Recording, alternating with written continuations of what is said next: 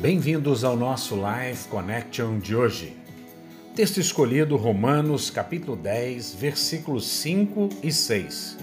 Ora, Moisés escreveu que o homem que praticar a justiça decorrente da lei viverá por ela.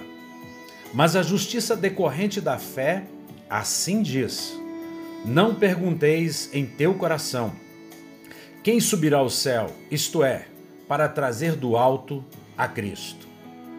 A expressão que nós temos aqui é que é possível vivermos de duas maneiras. Uma é pela lei e outra é pela graça. Existem um grupo não pequeno que diz que é pela lei e pela graça, mas a Bíblia não diz isso. A Bíblia diz que aquele que quiser viver pela lei tem que cumprir toda a lei. E ninguém foi capaz de cumprir a lei a não ser o único, infinito Deus homem chamado Jesus. Portanto, não é pela lei e pela graça, é pela graça. Porque a lei foi dada por Moisés, mas a graça e a verdade vieram através de Cristo Jesus. Quando Jesus veio a este mundo, ele trouxe a graça e a verdade, e é por ela que nós vivemos. Jesus é a graça e a verdade. O justo viverá pela fé em Jesus Cristo, decorrente da obra consumada de Jesus. Portanto, nós não subiremos aos céus pelas obras da lei. Ninguém foi capaz e será capaz de cumprir um mandamento sequer da lei, muito menos o quarto mandamento, que é guardar o sábado.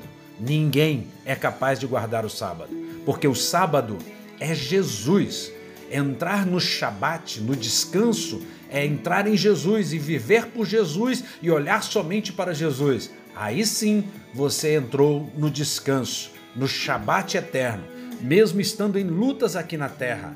Portanto, pare de ficar perguntando se você vai para o céu por guardar mandamentos e mais mandamentos e mandamentos sobre mandamentos. Você não vai. Você vai pela graça, pelo favor imerecido que Jesus Cristo tem para cada um de nós. Você subirá ao céu, porque Jesus subiu, abriu as portas do paraíso e nos aguarda. Naquele dia, nós iremos ceiar com Ele no dia em que a trombeta tocar e nós então seremos raptados. E num abrir e piscar de olhos, nós estaremos com Jesus celebrando as bodas do Cordeiro na eternidade. Que você pense nisso, que você entenda que é pela obra de Jesus Cristo que você vai subir ao alto. Pare de confiar nas suas obras. A obra de Jesus é perfeita e acabada naquela cruz, quando ele diz: Tetelestai, está pago, está consumado no aramaico.